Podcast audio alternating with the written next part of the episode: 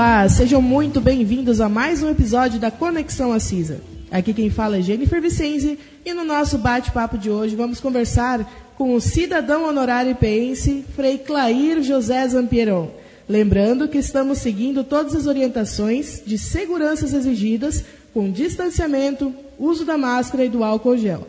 Muito obrigada, Frei, por ter aceitado o nosso convite. Uma gratidão muito grande estar aqui com vocês nessa noite, Jennifer, Rogério também. E muito mais importante ser convidado para esse bate-papo. Claro que no início né, vai trazer certo, um certo medinho, porque a gente não sabe com quantas pessoas está conversando. Certamente podemos conversar com pessoas no Brasil em outros países também. Então, sempre os meios de comunicação nos fascinam, nos fazem perceber a grandeza que nós temos diante deste mundo e como nós podemos chegar em tantos lugares, mesmo nas situações difíceis em que nós estamos passando. Mas acreditamos sim que seja um momento muito importante para nós conversarmos, para nós trocarmos algumas ideias, quem sabe de conhecimento, de história e de uns fatos que podem marcar a vida da gente. Isso é muito importante, foi muito bem lembrado, porque nós estamos em vários países, né, Rogério? Seja muito bem-vindo aqui também, junto comigo, em mais um episódio da Conexão Assisa. É prime... décima primeira edição, né? Exato. Então, estamos aí. Boa tarde, Jennifer. Boa tarde, tarde. Frei. Obrigado pela, por ter aceitado também o nosso convite, né? A gente agradece e, como a gente sempre diz, são momentos, né, nos quais a gente fica uh, com mais satisfação e também cresce interiormente, né? Conhecendo as pessoas, ouvindo e buscando conhecimentos, com certeza isso engrandece muito a todos nós. o importante é que eu estou diante de dois comunicadores assim famosos, né? Uh, jornal, rádio e tanto conhecimento. E quando eu vi vocês, eu até me senti pequeno porque eu não sei mais agora o que dizer para vocês. Somos três comunicadores, três. né? Mais do que nunca, né? Como o Frei também já salientou, né?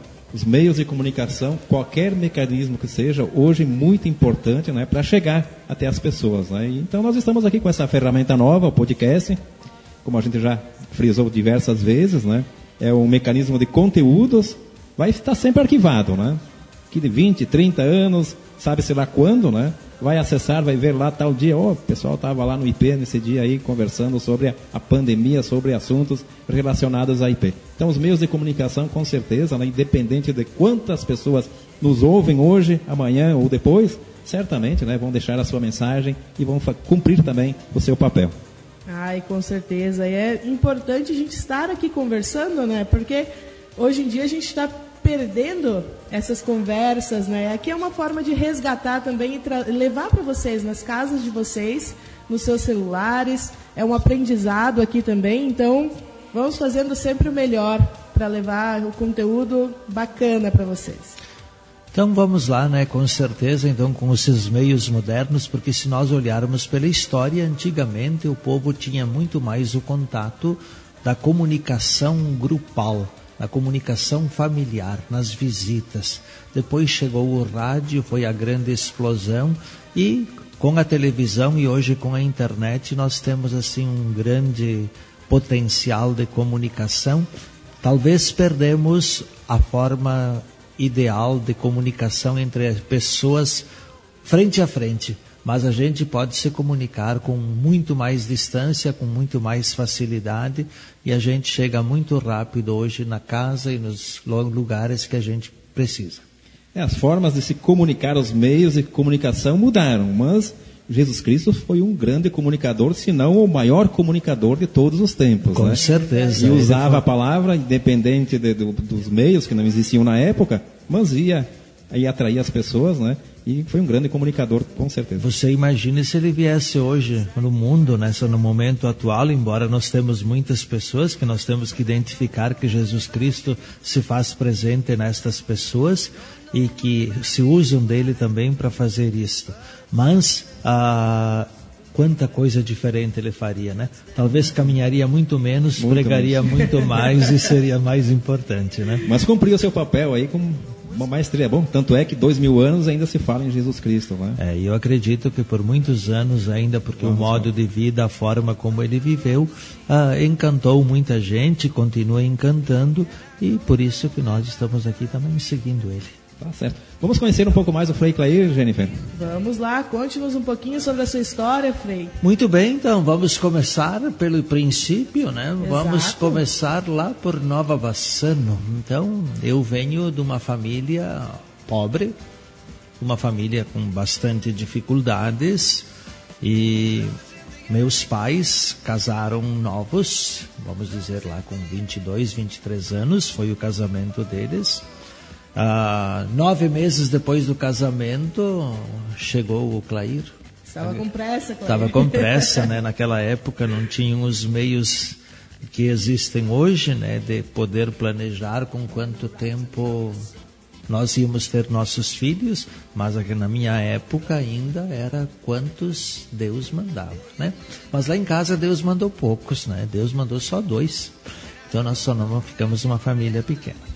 Então, o Clair, desde que nasceu, se ele entrar numa teoria assim psicológica, ele vai saber que teve problemas no relacionamento, na, na vida, no útero materno, e ele chorou muito quando nasceu. Nossa, o Clair foi um menino muito doente. Sério? Sério, o Clair dos zero anos até que ele teve seus 21 anos, ele sempre foi um menino doente.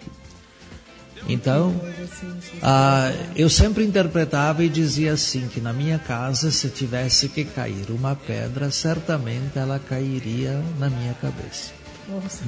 Posteriormente, eu fui entender também que muitas das minhas doenças eram formas de chamar atenção, que eu precisava de afeto, que eu preciso de carinho, que eu preciso ser amado. E isso é muito importante a gente destacar porque nós, italianos principalmente, pensamos que as pessoas não precisam de afeto. Nós imaginamos que toda a família, todo o filho homem, ele não precisa de afeto, não precisa de carinho, não precisa de atenção. E é uma grande mentira.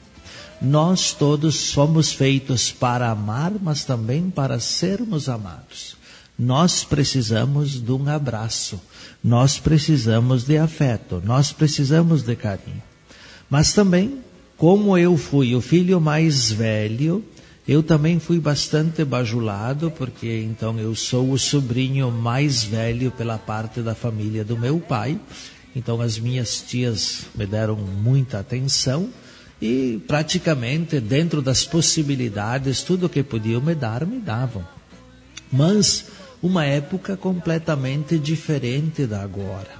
Uma época em que a gente media toda a economia que nós tínhamos.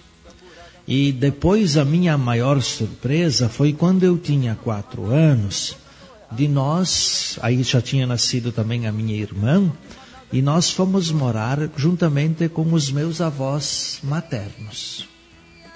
E essa experiência foi uma experiência não muito agradável, porque conforme nós vamos atingindo a nossa idade, nós vamos nos tornando mais infantis. A gente vai se tornando dependente, mas tem ao mesmo tempo a dimensão que nós queremos continuar mandando.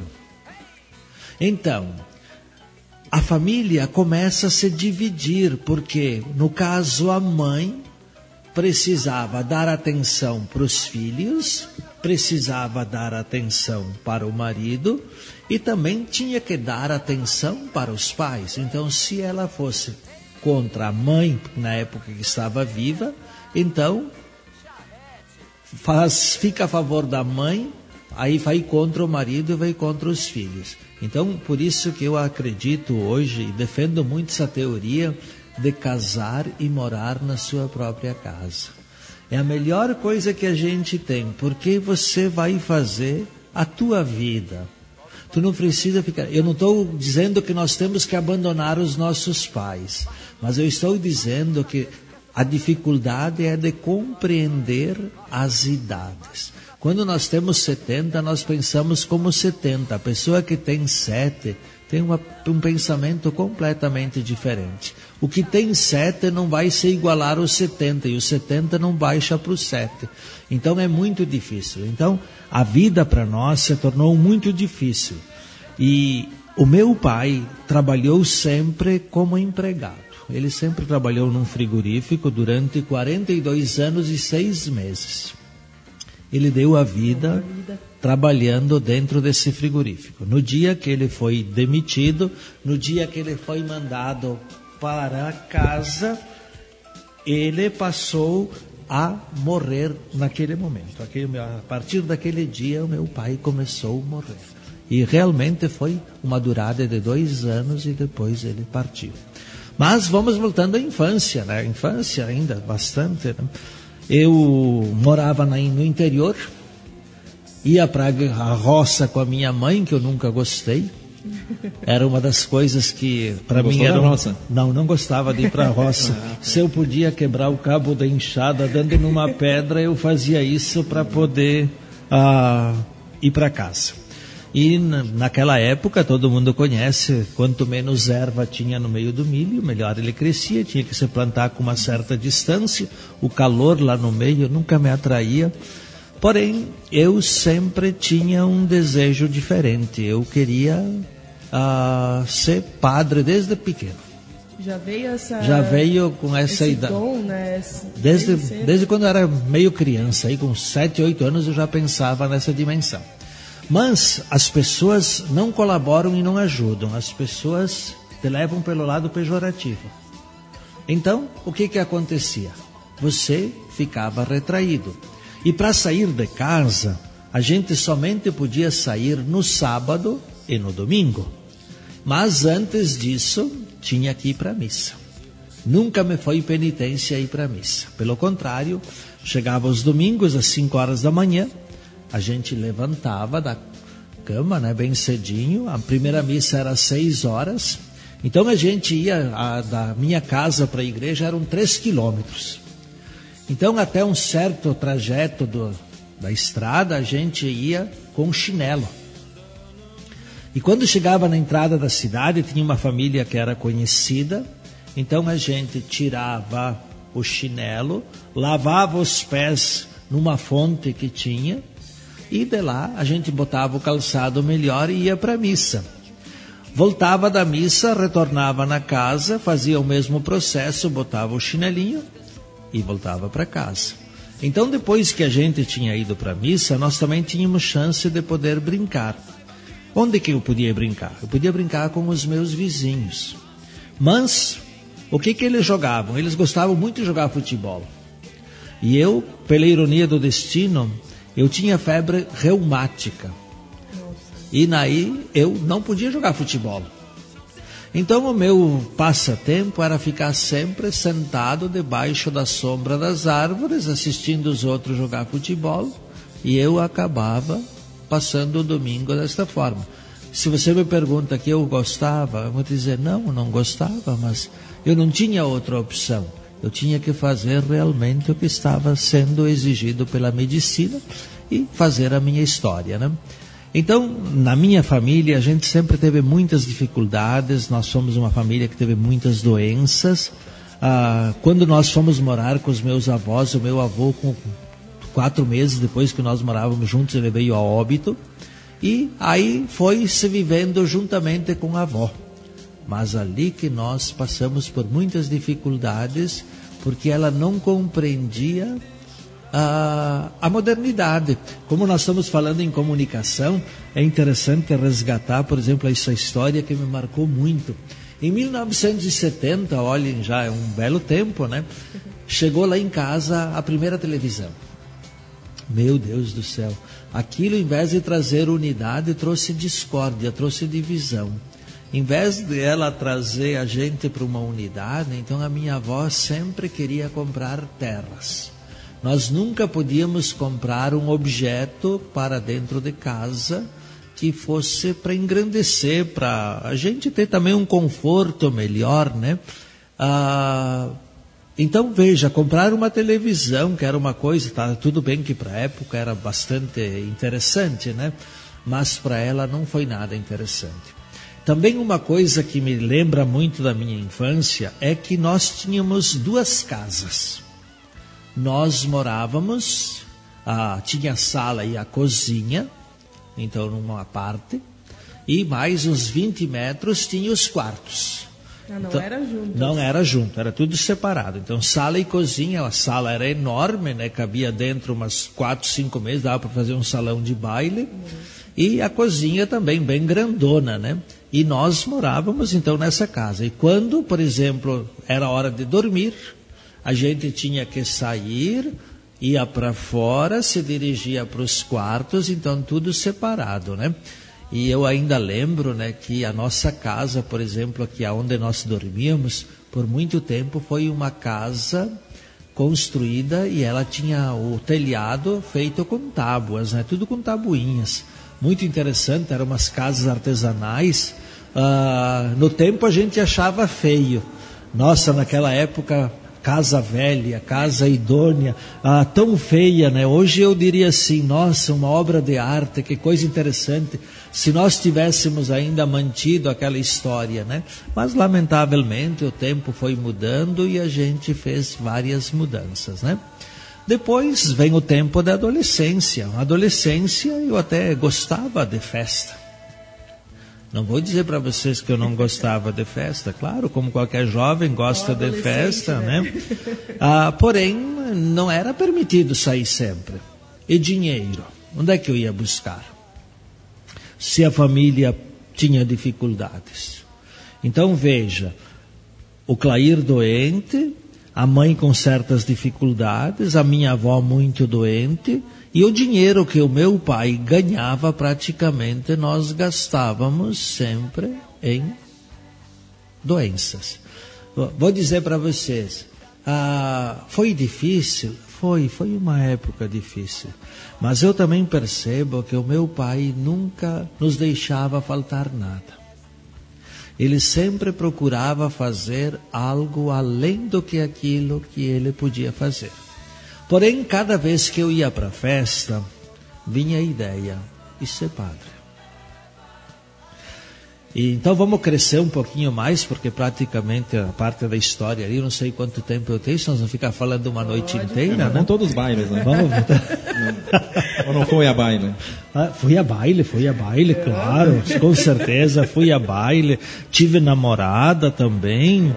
Ah, é bom saber as histórias. É bom saber né? as histórias. Né? E ela morava na casca, até que um dia eu anunciei que eu ia para o seminário, ela não gostou muito, né? Ela me disse, bah, e a gente planejava também vida diferente, mas não era aquilo que eu desejava, não. Então, ah, e os bailes eram o que mais me deixavam preocupados, né? Porque como é que ia ser a vida de padre posteriormente? Isso foi mas eu sempre fui envolvido dentro da igreja. Eu trabalhei na catequese, eu trabalhava na liturgia, eu não faltava à missa um domingo, muito raro eu deixar de ir à missa, eu gostava de que eu fazia. De fato, tinha alguma coisa então que puxava justamente para esse lado também. Né? Sim, com certeza. E tem mais, eu nunca contei para ninguém. Prova é que eu me marquei com oito anos para ir para o seminário. Oito anos. Precoce? Precoce, meu Deus, cedo. Mas e o meu desejo, olha que naquela época como era interessante. Eu pensava ser padre e motorista de caminhão. Vejam só que coisa completamente diferente uma da outra. Com né? certeza. É, motorista de caminhão e padre, como é que eu iria conseguir conciliar duas coisas? E depois, então, eu fui crescendo, mudei, aí eu queria ser enfermeiro. Eu sempre queria, o meu desejo era ser enfermeiro, fazer faculdade de enfermagem. Mas até que um belo dia eu contei na escola. Que você eu, queria ser padre. Isso, eu contei para umas amigas minhas que eu desejava ser padre. Nossa! E elas me deram todo o apoio. Ah, que legal. Né? Elas me deram todo o apoio, foi interessante porque eu me senti seguro. Aí eu fui para casa e eu contei para minha mãe. Olhem que eu segurei 21 anos escondido, né? Eu só fui para o seminário com 21 anos. E a minha mãe, quando veio um irmão dela, ela contou para o padre. Vocês imaginem que eu estava todo dia na igreja e o padre era italiano. E quando ele soube da notícia, ele me perguntou: Clair, zelo vero? Clair, é verdade? Depende do que eu disser. e ele me disse em italiano: Um cora di man, ainda amanhã. Imaginem só, sair de casa nunca ter saído de casa. Eu conhecia Porto Alegre por ter ido em excursões, mas na realidade eu conhecia Nova Bassano, Nova Prata e Nova Araçá. Era o, Nova Prata era o centro maior que eu conhecia. Conheci Porto Alegre por ter ido passear com, as, com a escola. E vocês imaginem que ele me manda para Passo Fundo. Que viagem. Mudança radical na vida. Mas né? foi mudança radical. Então, eu sei que eu juntei umas roupas. A mãe comprou roupas novas, né? Porque precisava ter essa vida diferente. E lá vai o Clair. Pegar o, o ônibus em Nova Bassana em direção a Passo Fundo.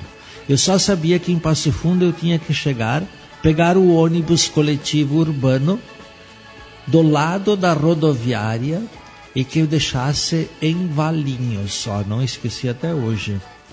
E vocês imaginem eu chegar lá e pegar que ônibus. Nunca vi ônibus urbano? Como é que eu ia embarcar no ônibus urbano? Onde é que eu vou parar? Ainda eles, meu, o padre me orientou assim: tu peça para o motorista que ele te deixa no lugar. Mas aí eu cheguei na, na minha viagem no ônibus e eu dizia assim: vou Chego em Passo Fundo, compro a passagem e volto. E vejam como são as coisas. Quando eu cheguei em Passo Fundo, eu disse: Não, eu vou pegar um táxi. Era a minha maior segurança, eu não podia me perder. Imagina me perder na cidade. Como é que eu ia voltar para casa? E o apego à família. Então, lá na cidade, eu perguntei para um taxista: Eu preciso que o senhor me leve no seminário tal. E ele me diz assim: Eu não conheço nenhum seminário com esse nome. E? Meu Deus do céu, se aí eu estava tremendo que nem vara verde, vocês imaginem como é que ficou a situação. Então eu, ele, ele disse assim, mas tem um seminário lá assim, assim, assim. Eu dei uma associada, eu disse, eu acredito que seja este. O senhor me leva até lá, eu disse, se não for, eu retorno. Chego lá é meio-dia, desperto a campainha, vem uns seminaristas me receber, me receberam muito bem deram almoço, ah, me deram atenção até uma certa hora da tarde. Depois um dos padres me disse assim: Olha, agora tu vai lá no quarto, eu vou te dar umas folhas de ofício e tu vai escrever sobre a tua vida. Me deu cinco folhas. Vocês imaginem que escrever cinco folhas é muita coisa. Tu sempre vai escrever as coisas boas. Tu nunca vai mostrar que tu tens um lado difícil, que tu tem um lado que também mostra as tuas limitações. Essas você procura segurar escondidas. Normalmente nós sempre falamos do bem, mas o Clair também tem suas limitações, tem suas dificuldades, tem pessoas que gostam dele, tem pessoas que não gostam. Então, ultimamente eu aprendi que o mais importante da vida é a gente se querer bem a nós mesmos é nós nos amarmos. Hoje, por exemplo, eu observo aqui em IP, vamos fazer agora um pulo maior, né? Ah, pessoas que gostam da gente, mas tem quem não gosta. Mas eu não vim para agradar todo mundo. Nem Jesus Cristo, como o Rogério falou primeiro, disse que não conseguiu agradar todo mundo. Então eu também não vou conseguir agradar a todas as pessoas. Eu procuro fazer todas as coisas que me possam me deixar feliz. Muito bem, mas vamos voltar lá no nosso seminário, né? Então lá eu fiz a minha experiência. Primeiro dia, meu Deus, não passava. E de noite? De noite me deu dor de cabeça. Imagina tensão nervosa, preocupação, longe do pai, longe da mãe. E ninguém para me dar um chá. ninguém para me dar uma atenção. Então aquela noite para mim foi tenebrosa. O filho chorou e a mãe não viu ali. É, né? aí eu chorei, eu chorei muito, eu chorei muito. Então filho é uma que cobrava carinho, cobrava atenção, de repente sozinho. tá sem sozinho, sem chá, sem nada, sem um calmante, sem algo que possa dizer assim, olha, eu vou estar tá mais tranquilo. Bom, tudo bem. Levantar cedo, né? Tá, não era difícil também isso, mas seis horas da manhã teve oração, eu fui para a oração. Ai, mas a maior alegria foi no dia seguinte que me transferiram. E eu fui então numa paróquia. Eu fui numa paróquia, juntamente com outro grupo de seminaristas um pouco mais maduros. E lá eu comecei a ajudar a trabalhar na secretaria paroquial. Nossa, para mim foi muito importante. O aprendizado. O aprendizado, porque lá eu aprendi muita coisa e aí eles me seguraram somente oito dias e o padre me mandou para mim ficar sempre.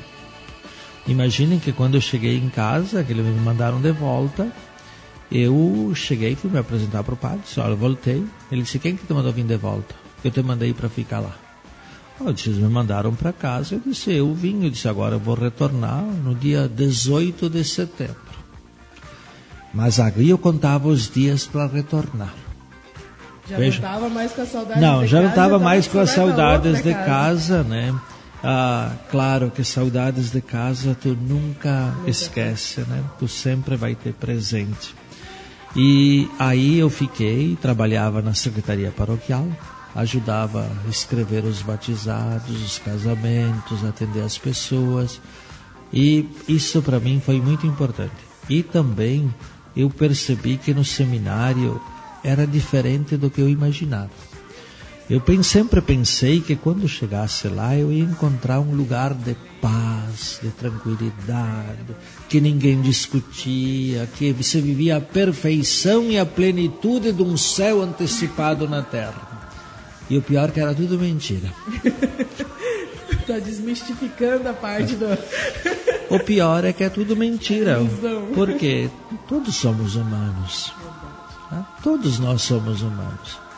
E claro que é, às vezes, o discordar de uma ideia, ou ir jogar futebol e não acertar na bola, errar o gol, você ia levar umas palavras de mau grado, de vez em quando tinha outras histórias. Então eu via que a coisa não era como eu tinha idealizado e tinha planejado. Porém, um tempo depois, praticamente quatro meses, aí eu comecei a estudar filosofia, vem a segunda crise. A primeira foi a sair de casa. E a segunda veio quando nós passamos por uma dificuldade muito grande no seminário e desistiram 40 Isso em Passo Fundo? em Passo Fundo. Nós éramos em 48 e 40 foram embora em poucos dias. E dentro desses que saíram, eu também troquei de ordem. Aí eu passei para os capuchinhos. Por quê? Porque o meu desejo era sempre ser missionário. Eu queria andar pelo mundo como missionário. Fiz essa experiência, né? Cinco anos. Muito interessante, muito gratificante. Ela te ajuda e ela te faz perceber que tu está sempre em alta. Mas ela é perigosa.